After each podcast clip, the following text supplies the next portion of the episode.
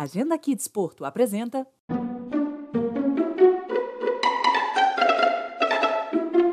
O fantasioso Jardim de Sofia de Melo Breiner.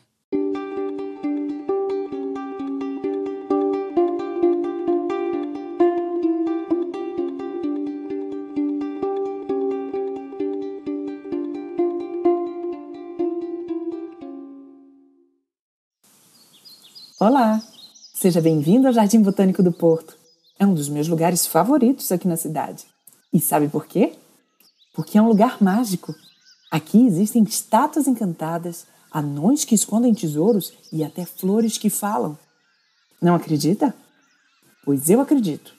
Talvez seja só a minha imaginação.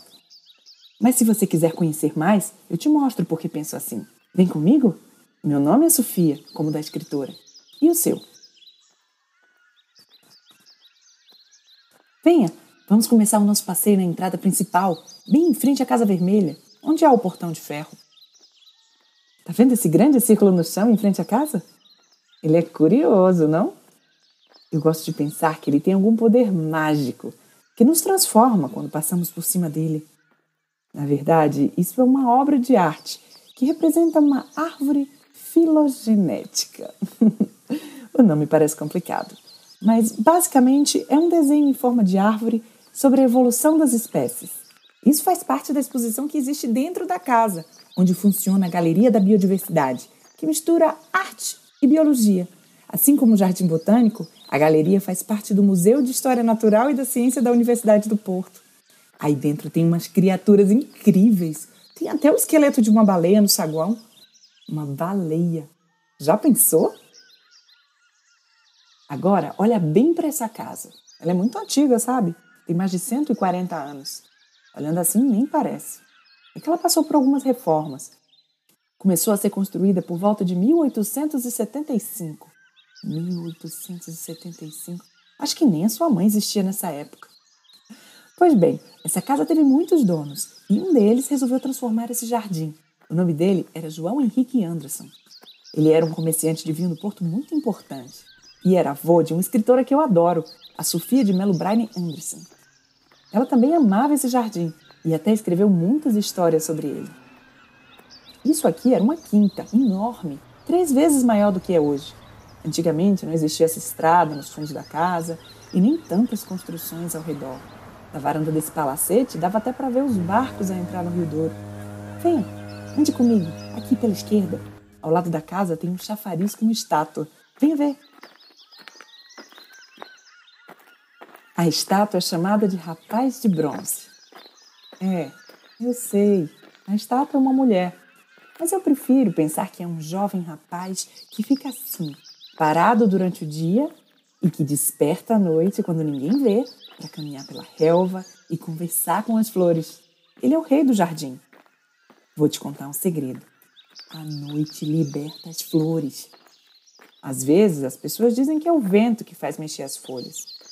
Mas eu prefiro pensar que não, que existe uma magia que quando o sol se põe, elas andam, conversam e até fazem bailes aqui no jardim. Exatamente como eu vi nos livros. Você não vai conseguir ver todas as flores do jardim porque elas florescem em diferentes épocas do ano. É preciso vir muitas vezes para ver todas elas. Atílias, clatíolos, tulipas, camélias, tojos, rosas, cravos. Ah, e elas são todas amigas. Eu adoro pensar que as borboletas que voam pelo jardim levam mensagens de umas flores para as outras, porque elas durante o dia estão presas à terra e, como são amigas, não param de comunicar. Não é uma ideia interessante? Sabe que existe aqui no jardim uma cultivar de camélia que também se chama Sofia? A família dela veio do Oriente há muitos anos. Eu adoro saber que também tem o nome de flor. Venha, caminhe, olhe para as árvores. Veja como elas são altas e bonitas. Veja como seus troncos são fortes e firmes. Consegue ver como o ar é brilhante, perfumado.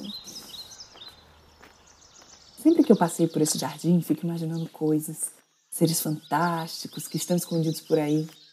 Não apenas os pássaros, os insetos e as plantas, eu imagino mais coisas. Já pensou que os troncos das árvores são ótimos esconderijos para criaturas pequeninas? Ao lado da estátua do rapaz de bronze, há um espaço chamado Jardim dos Anões.